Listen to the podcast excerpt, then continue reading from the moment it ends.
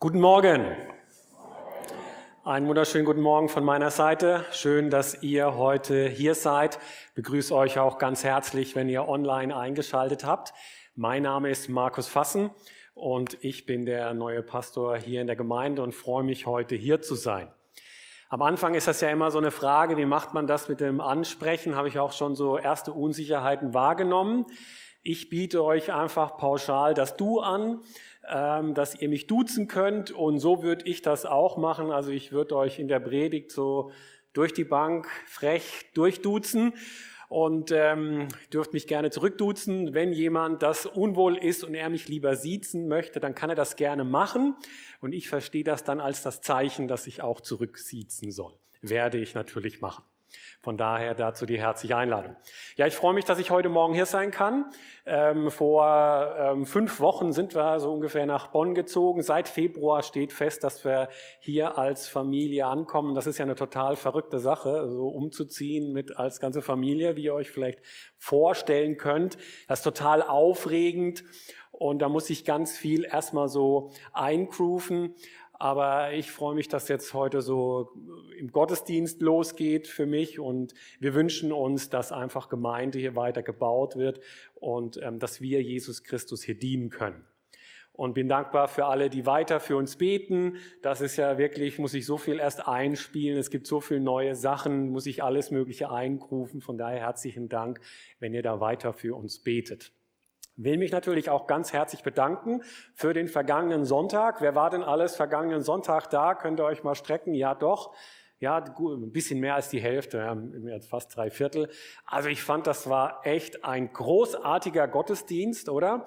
Ähm, die Musik, das war, ja,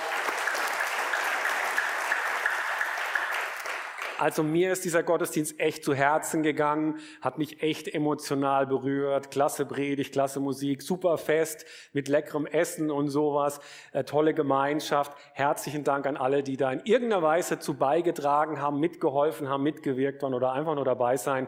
Ich fand das wirklich großartig.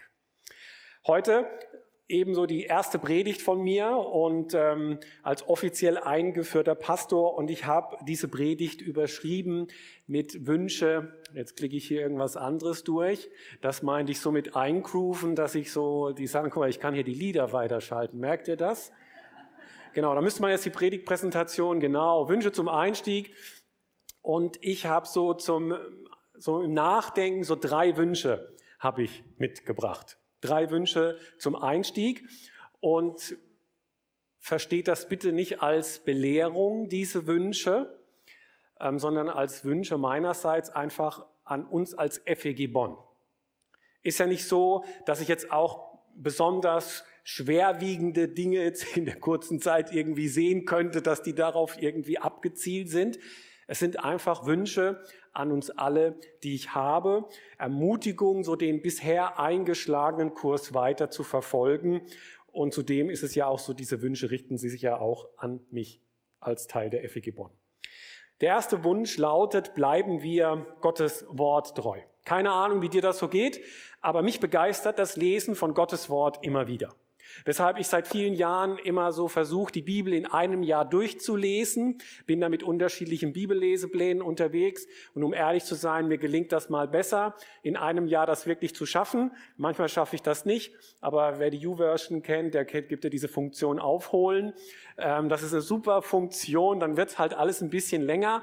Aber mich begeistert das so, die Bibel durchzulesen, immer wieder aufs Neue. Und das wird mir auch gar nicht langweilig. Mich begeistert das Lesen von Gottes Wort, weil ich werde in die Anbetung zu Gott geführt, wenn ich sehe, wie groß er ist. Ähm, ich bekomme Ermutigung, Trost, wenn es mir nicht so gut geht, was ja auch immer mal wieder der Fall ist, in den Tiefen meines Lebens erfahre ich durch das Bibellesen Kraft und Hoffnung. Und so finde ich das Lesen in Gottes Wort einfach super und das wird nie langweilig. Hat auch einer meiner Kinder jetzt festgestellt. Meine, unsere beiden großen Kinder, die waren ja mit auf der Refresh Sommerfreizeit und da gab es abends immer diese Gottesdienste und dann wurden die Jugendlichen herausgefordert, so einen nächsten Schritt im Glauben zu gehen, so einen Next Step. Und einer dieser möglichen Schritte war, die Bibel in einem Jahr durchzulesen. Und das hat meine, eines meiner Kinder ist das angegangen. Und neben so ein paar theologischen Fragen, die schon bei mir angekommen sind, war die andere Reaktion, wow, das ist ja voll krass, was da alles drin steht, das wusste ich ja gar nicht. Und so ist das ja tatsächlich, wenn man immer so einen Bibelleseplan folgt, vielleicht den von der ökumenischen Bibellesewoche oder die Losungen, da kommt man ja an ganz vielen Bibelstellen nicht vorbei, weil das nicht in dem Plan vorgesehen ist. Also so gibt's immer was Neues zu entdecken, irgendwas macht mir Gottes Geist immer wieder neu bewusst. Wenn es um die Bibel geht, dann kann ich als evangelischer Christ auch gut mit der Glaubensbasis der evangelischen Allianz in Deutschland einhergehen. Dies sagt nämlich im Blick auf die Bibel, die Bibel, bestehend aus den Schriften des Alten und Neuen Testaments, ist Offenbarung des Dreieinen Gottes. Sie ist von Gottes Geist eingegeben, zuverlässig und höchste Autorität in allen Fragen des Glaubens und der Lebensführung. Diese Worte hören sich für mich stimmig an und wir stimmen auch als FEG Bonn diesen Worten zu. Die Bibel ist die Offenbarung Gottes. Sie ist zuverlässig. Und sie ist höchste Autorität in allen Fragen des Lebens und des Glaubens. Das hört sich schön an, aber ich glaube, das kostet uns auch etwas. Gerade in den Zeiten, in denen wir leben. Wenn wir diese Worte für uns gelten lassen, das kostet uns etwas. Denn es sind herausfordernde Zeiten für uns Christen, in denen wir leben. Unsere christlichen Werte, ähm, die stoßen nicht auf Liebe in unserer Gesellschaft manchmal. Das macht sich gerade an ethischen Themen fest. Manchmal unser christlicher Glaube, der steht richtig quer in der Gesellschaft und ist gar nicht mehr so richtig nachzuvollziehen und schwer zu erklären, was wir da so glauben. Pastor Tim Keller, Pastor aus New York, der bemerkt mal, wir betreten eine neue Ära. Christ zu sein bringt nicht nur keinen sozialen Nutzen mehr, sondern es kostet tatsächlich einen sozialen Preis. Vielerorts wird unsere Kultur zunehmend glaubensfeindlich und bei immer mehr Menschen schwindet der Glaube an Gott, Wahrheit, Sünde und das Leben nach dem Tod. Unsere Kultur produziert somit Leute, für die das Christentum nicht nur anstößig ist, sondern schlichtweg unbegreiflich. Tim Keller spricht von einer neuen Ära. Was ist neu an dieser Ära? Der Gegenwind wird stärker. Wir haben einen sozialen Preis zu zahlen, sagt er. Und ich kann ihm gut folgen, weil ich das persönlich so erlebe. Es ist gar nicht so einfach, von meinem Glauben zu erzählen, was den so ausmacht und die ganzen Bestandteile dieses Glaubens meinem Nachbarn zu erklären oder meiner Nachbarin zu erklären. Und um ehrlich zu sein, ich finde das einerseits herausfordernd, aber auf der anderen Seite auch gut, dass ich herausgefordert werde, weil es so ein Lernprozess ist, in dem ich dann drin stehe, wieder neu sprachfähig zu werden, von dem zu erzählen, was mein Glauben ausmacht. Das gut zu vermitteln, mit, der, mit dem richtigen Ton, mit der richtigen Haltung, von dem zu erzählen, was mir Hoffnung macht. Und ich glaube, deshalb können wir von dieser neuen Ära auch als Gemeinde profitieren. Wir dürfen uns hinterfragen lassen und überlegen, warum machen wir das eigentlich so, wie wir das machen? Ich weiß nicht, ob ihr das gemerkt habt, ich habe bewusst dieses Bild gewählt. Dann hat sich vielleicht der andere gefragt, ja, warum liegt dein Handy oben drauf? Das verdeckt ja die Bibel. Ähm, also ich habe dieses äh, Bild absichtlich gewählt, weil ja, Gottes Wort ist zuverlässig und ist die höchste Autorität in den Fragen des Lebens und des Glaubens. Und dabei ist es gut, wenn wir im Inhalt konservativ bleiben und in der Form modern sind.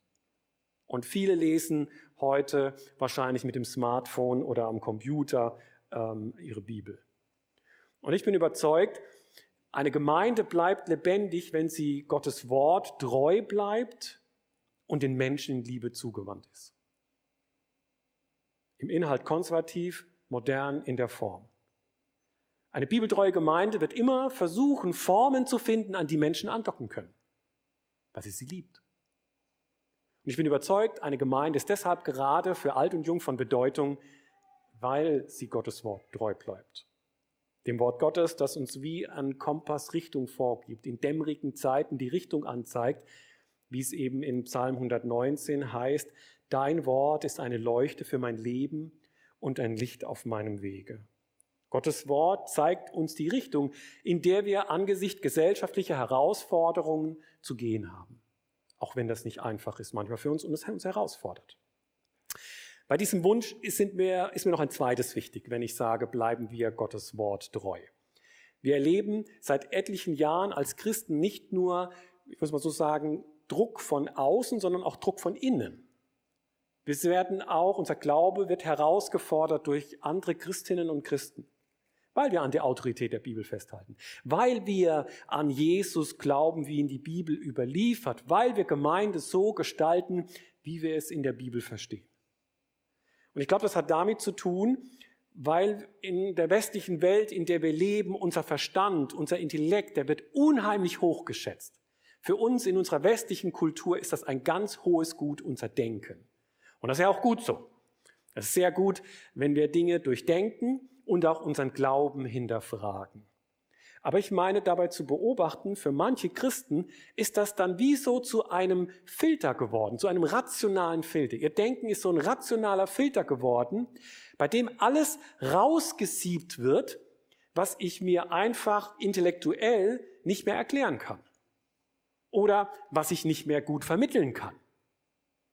Und so hat so mancher seinen Glauben auf diese Weise dekonstruiert. So nennt man das heute. Und man ist sich dann viel sicherer, wogegen man ist und viel sicherer, woran man nicht mehr glauben will, als umgekehrt. Ich persönlich finde das echt schade und auch total unfruchtbar und finde das auch total anstrengend. Weil Glaube ist ja ein Beziehungsgeschehen. Wir haben eine Beziehung zu Gott. Und eine Beziehung kann ich nur schwer am Leben erhalten, indem ich immer nur weiß, wogegen ich bin. Könnt das ja mal ausprobieren. Ab heute in der Familie, in der ihr lebt, einfach mal immer nur das sagen, wogegen ihr seid. Dem Partner, den Kindern immer nur sagen, was ihr nicht gut findet. Immer mal, immer diese negative Grundtonalität anschlagen. Und dann erzählt mir mal nächste Woche, wie das war, äh, wenn ihr dann noch hierher kommt oder so, ja. Also merkt ihr das? Das ist schwierig, so Glaube zu gestalten, wenn man nur weiß, wogegen man ist und nicht mehr, was man glaubt. Ich meine gleichzeitig auch das andere Extrem wahrzunehmen, ähm, dass man, lass mich so ausdrücken, ja, es nur noch um eine gefühlte Wahrheit geht.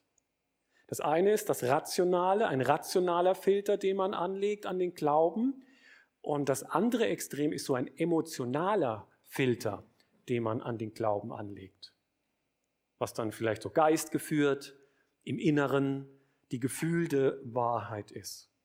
Und auch das wird zu so einem emotionalen Filter, wo man das raussieht, was man nicht mehr so richtig glauben kann, schwer verständlich machen kann, einen persönlich nicht mehr so überzeugt. Und so hat so mancher auch auf diese Weise seinen Glauben dekonstruiert. Ich fand es interessant, die geistliche Gemeindeerneuerung, das Bewegung in Deutschland innerhalb der evangelischen Kirche hat während der Corona-Zeit ein tolles Schreiben verpasst und darin heißt es, es besteht überdies die Gefahr, dass sich noch mehr Christen als bisher schon in jeweils eigenen digitalen Frömmigkeitsblasen zusammenfinden, sich gegenseitig bestätigen und dadurch zunehmend gemeinschaftsunfähiger werden. Sie verlieren die Anschlussfähigkeit in real existierende Ortsgemeinden mit all ihren Stärken und Schwächen und vermeiden die damit verbundenen notwendigen Korrekturen der eigenen Frömmigkeit. Und ich glaube, wir unterschätzen das zutiefst und da beziehe ich mich voll mit ein. Wir unterschätzen das manchmal. Unser Verstand und unsere Gefühle, die sind korrumpiert. Durch die Sünde und durch die Schuld ist unser Denken und unser Fühlen in Mitleidenschaft gezogen. Wir sind fehlbar und treffen falsche Entscheidungen. Also bei mir ist das so. Vielleicht klappt das ja bei euch allen. Aber um ehrlich zu sein, meine Gedanken und meine Gefühle sind nicht immer im Sinne von Jesus. Wir sind zwar Heilige, gerecht gesprochen durch Jesus Christus, aber wir sündigen immer noch. Die Bibel macht deutlich, unser Verstand und unsere Gefühle sind Grenzen aufgelegt. Unser Verstand und unser Herz kann daher niemals der letzte Ratschluss sein, die letzte Instanz. Was wir brauchen, ist etwas anderes, eine Offenbarung von außen will das mit, mit einem Lied deutlich machen, dass, unsere, äh, dass wir so begrenzt sind, dass es so eine eigene Begrenztheit in uns gibt.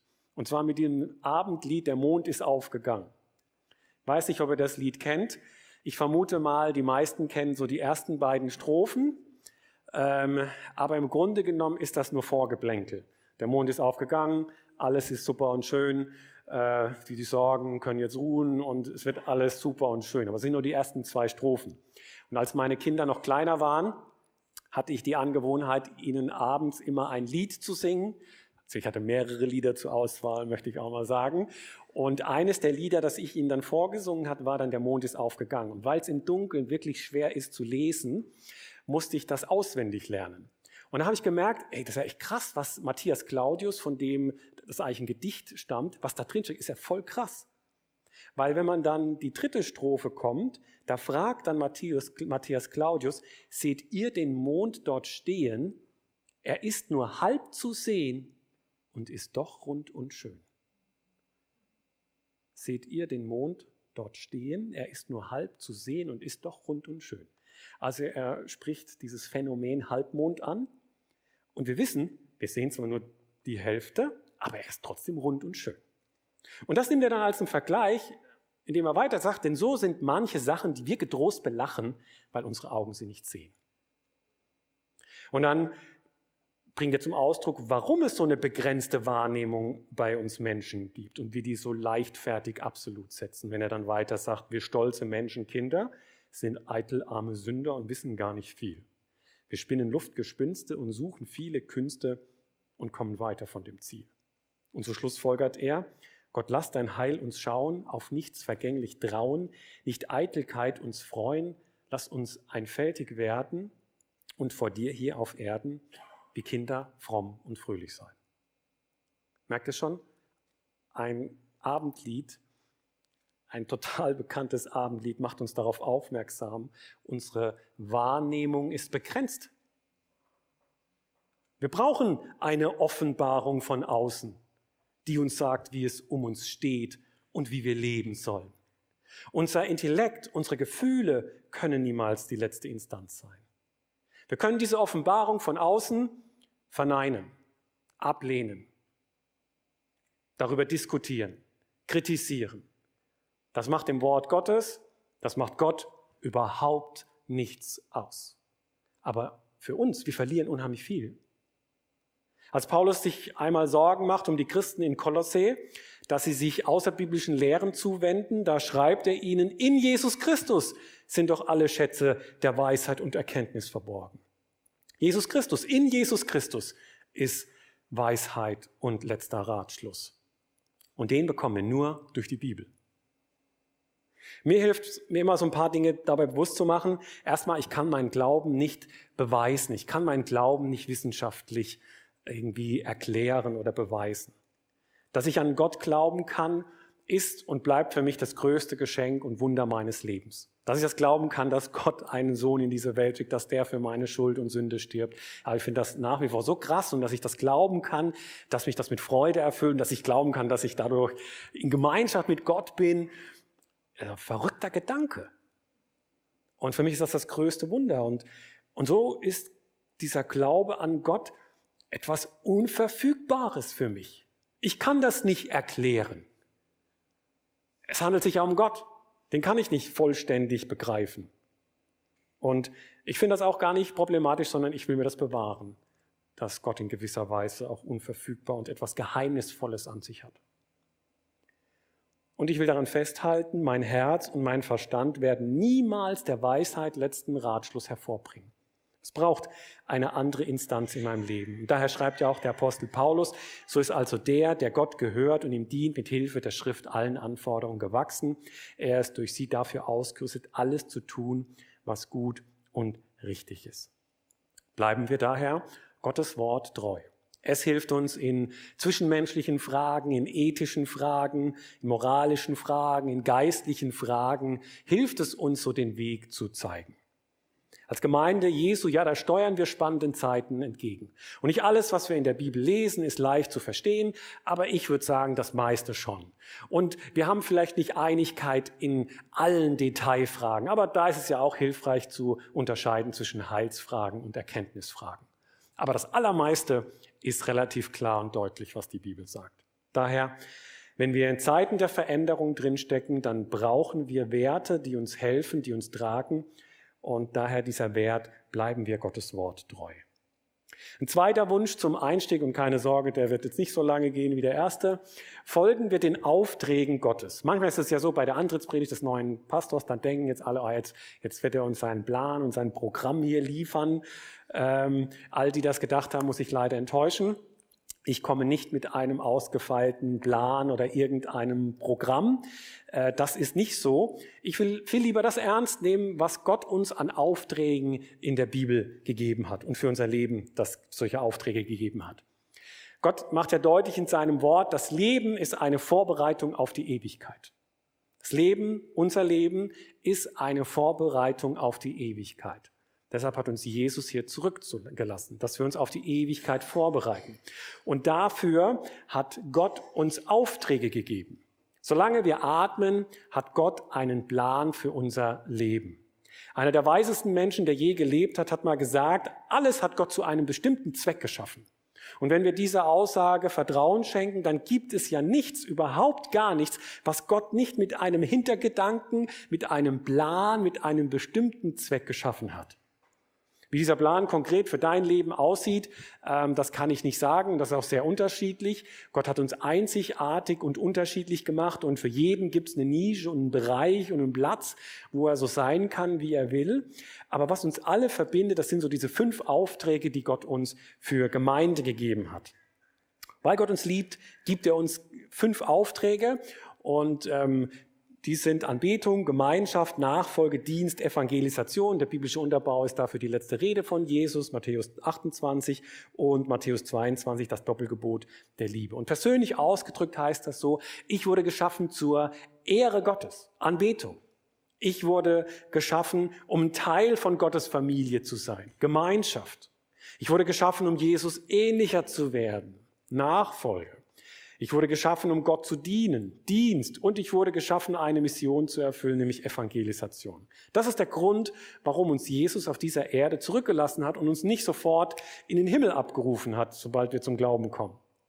Im Profil der FEG Bonn heißt es, dazu sehr, heißt es dazu sehr schön, die FEG Bonn ist Gemeinde Jesu, daher lebt sie seinen Auftrag weiter.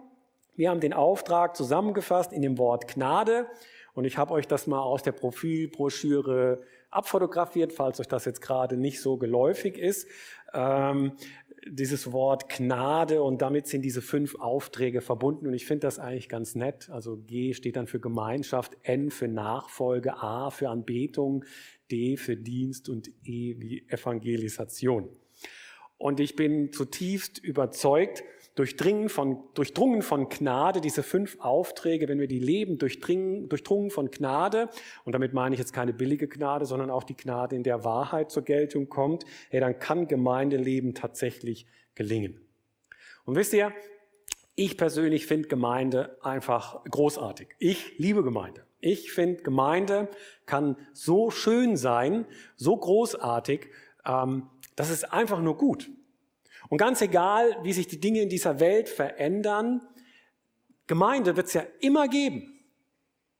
Gemeinde ist die Familie Gottes im Himmel und auf Erden.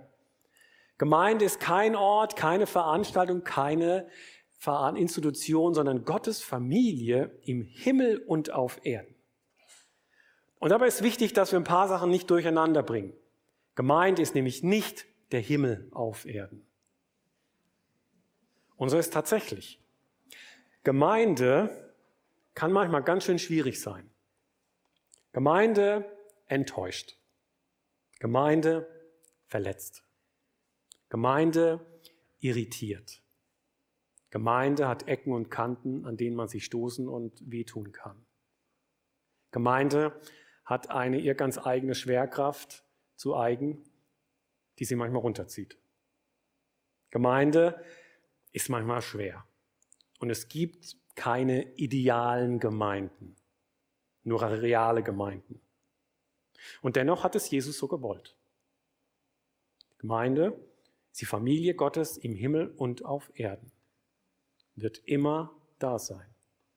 Es wird sie immer geben. Nicht, weil wir es besonders gut können, weil Jesus es will.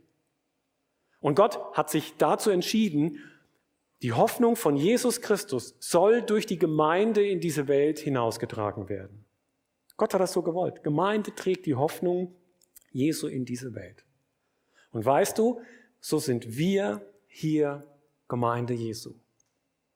Und dafür will ich hier sein. Ich will Jesus und seiner Gemeinde dienen. Komme nicht mit einem fertigen Plan oder einem fertigen Programm, komme sicherlich mit Erfahrung, mit Werten und Ideen. Und dabei bin ich auch kritikfähig im Blick auf meine Person. Und meine Erwartung dabei ist, begegnet mir mit Offenheit. Redet mit mir und nicht über mich.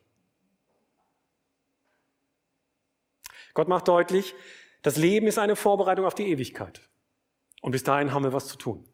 Wir dürfen mit ihm die Aufträge der Gemeinde Jesu erfüllen. Und weil es Gemeinde ja immer geben wird, lohnt sich ein Investment immer in Gemeinde. Sei das an Zeit, an Kraft, an Geld, an Energie. Gemeinde wird es immer geben. Und deswegen lohnt es sich, sich in Gemeinde hinein zu investieren. Und daher lade ich dich heute Morgen auch ein, finde hier deinen Platz. Sei dabei.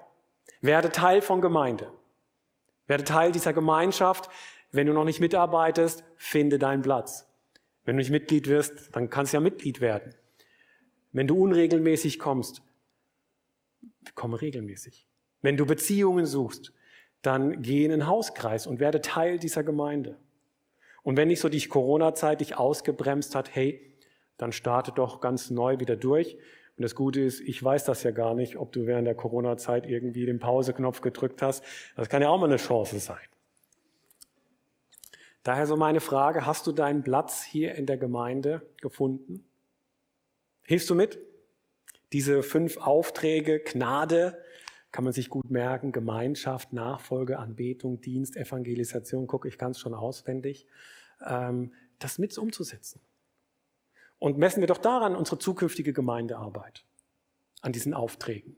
Treffen wir zukünftige Entscheidungen im Blick auf die Aufträge Gottes, die er für seine Gemeinde hat. Verändern wir das, was notwendig ist? Gestalten wir das neu, was eingeschlafen ist, was neu gestaltet werden muss und wo es Erneuerung braucht? Und das ist so wichtig, dass wir das tun. Wie es mir auch bei meiner Verabschiedung in Lörrach wichtig war, es klar und deutlich zu sagen, so ist es mir auch hier wichtig zu sagen. Gemeinden, die in der Vergangenheit leben, die sterben am Ende an der Zukunft. Mir war das wichtig, im Blick auf meine Verabschiedung zu sagen, dass nicht Dinge so gemacht werden, weil ich es halt so gemacht habe und dass das so weiter bestehen bleibt. Ähm, nein, Gemeinden, die in der Vergangenheit leben, die in der, Geme in der Vergangenheit feststecken, die sterben am Ende an der Zukunft. Ich glaube, das hat was. Noch ein letzter Wunsch. Zum Einstieg genießen wir gemeinsam Gott. Und das ist vielleicht überraschend, dieser Wunsch. Ähm, wie kann man das überhaupt machen? Hä? Gott genießen? Komischer Gedanke. Aber ist es nicht so, wen man liebt, den soll, darf, kann, muss man eigentlich genießen, oder? Also stell dir mal vor, ich würde meiner Frau den Vorschlag machen, hier, weißt du was, lass uns doch ein schönes Wochenende verbringen, lass uns jetzt vielleicht nach Aachen fahren, ähm, dort in einem romantischen Hotel übernachten und dann am nächsten Tag bummeln wir noch schön durch die Stadt und haben einfach eine schöne Zeit. Und wenn meine Frau mich dann fragen würde, hä, warum machen wir das? Und ich dann antworten würde, ja, mein Freund Michael, der hat mir gesagt, ich muss das mal machen, äh, dann ist das keine gute Antwort, äh, Männer aufgepasst, sondern die richtige Antwort, weil ich dich liebe, möchte ich mit dir Zeit genießen. Und ich glaube, meine Frau würde sich durch so eine Antwort, sozusagen so verherrlicht fühlen, weil ich sie genießen will. Und so ist es doch auch mit Gott. John Piper schreibt mal in seinem Buch Sehnsucht nach Gott, Leben als christlicher Genießer, des Menschen Hauptziel ist es, Gott zu verherrlichen indem er sich immer an ihm erfreut. Gott verherrlichen, indem er sich immer an ihm erfreut. Und seiner Meinung, also Pipers Meinung nach ist es genau so, ist es ja auch so, Gott befiehlt uns, dass wir uns ihn lieben sollen. Du sollst den Herrn, deinen Gott lieben, von ganzem Herzen, mit ganzer Hingabe, mit aller Kraft und deinem ganzen Verstand. Und Gott sagt das ja, ist das ja nicht, ist ja nicht einfach nur so ein Befehl, dass wir Gott lieben sollen sondern Gott sagt uns das, weil Gott weiß, ihn zu lieben, das ist unsere größte Freude und unsere größte Zufriedenheit, die wir in diesem und im jenseitigen Leben erfahren können. Das ist das Größte, was uns begegnen kann. Und ich finde das einen ganz starken Gedanken. Gott wird verherrlicht, wenn man ihn genießt. Als ich das zum ersten Mal gehört habe, fand ich das echt komisch. Ein bisschen abgefahrener Gedanke. Ähm, aber die Bibel lehrt uns ja, Gott ist ein Gott des Genießens. Also guck doch mal die Bibel durch, wie viel Feste da gefeiert werden. Im Alten Testament, im Neuen Testament. Ansgar Hörsting hat ja auch in der Predigt äh, vergangenen Sonntag, hat er ja auch von einem Fest erzählt, also bei den verlorenen Söhnen. Und äh, wenn ich die Offenbarung richtig verstehe, und ich glaube, davon muss man nicht viel verstehen, da gibt es ja auch ein richtig tolles Fest dann, ähm, das wir mit Gott feiern werden. Also Gott ist ein Gott des Genießens. Und warum auch nicht? Das, was man am meisten schätzt, das feiert man. Das, was man am meisten genießt, ist einem ein Gott.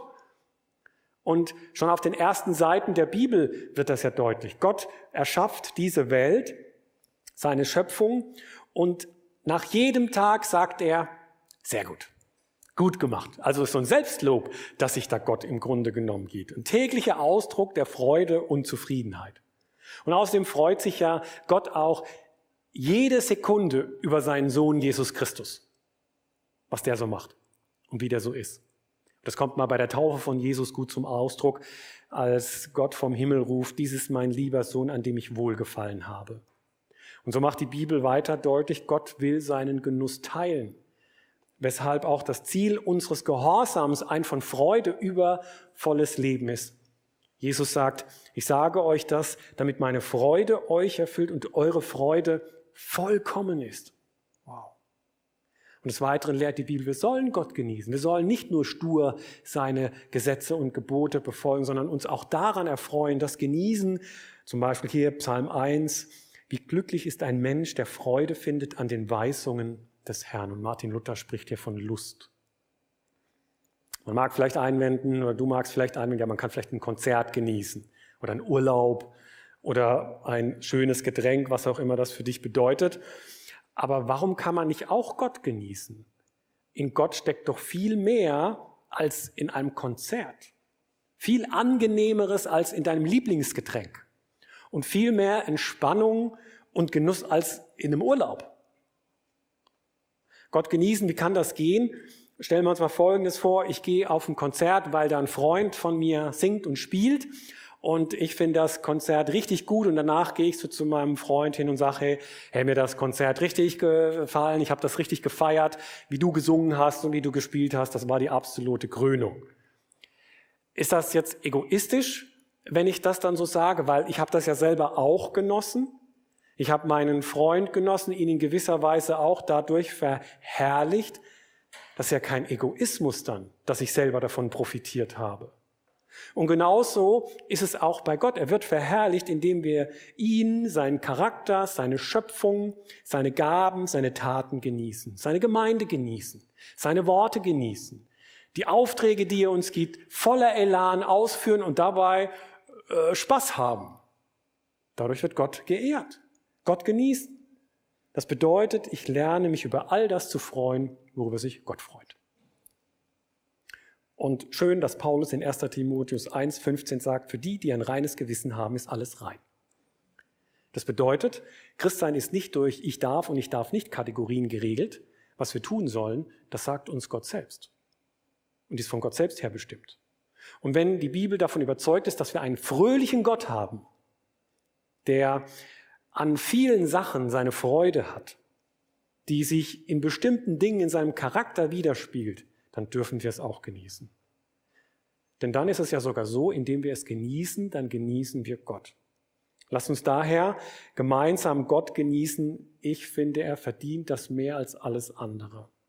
Und damit ist dieser letzte Wunsch auch so ein Wunsch gegen jeden Art von übertriebenen Aktionismus, unbarmherzigen Perfektionismus und eine ungeistliche Verbissenheit.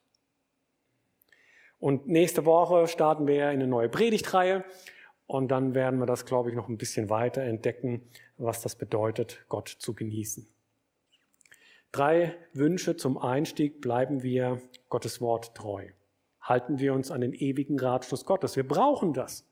weil unser Verstand und unsere Gefühle niemals letzter Ratschluss sind. Folgen wir den Aufträgen Gottes. Das Leben ist eine Vorbereitung auf die Ewigkeit.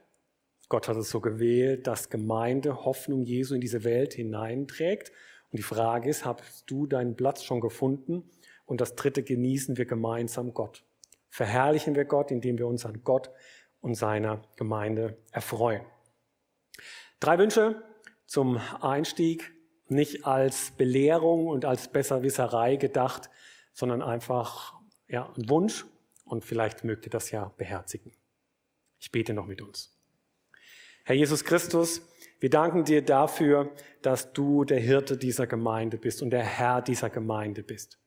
Dich beten wir an mit unseren Worten, mit unserem Leben und als Hirten der Gemeinde bitten wir dich, dass du unsere Gemeinde führst und leitest. Hilf uns dabei, dich an deinem Wort zu orientieren, es zu halten und zu lieben, im Inhalt konservativ, in der Form modern zu bleiben, dass Menschen andocken können. Hilf uns dabei, deine Aufträge, deine guten Aufträge, die du Gemeinde gegeben hast, auszuführen. Dass wir diese Zeit der Vorbereitung auf die Ewigkeit gut nutzen. Wir stehen, ich stehe immer wieder in der Gefahr, so schnell meine Zeit mit allen möglichen anderen Dingen des Lebens zu füllen. Ja, lass uns diese Aufträge, die du uns gibst, wichtig werden. Lass uns deinen Platz hier in der Gemeinde finden und dir dienen. Und danke, Vater im Himmel, dass du ein Gott des Genusses bist und dass wir dich genießen dürfen. Lass uns das nie aus den Augen verlieren und schenk uns viel Freude an dir und lass uns das doch einfach schon in der kommenden Woche erfahren. Lass uns das durch deinen Heiligen Geist wichtig werden und dass wir uns an dir erfreuen. Bitte hilf du uns und segne du uns. Amen.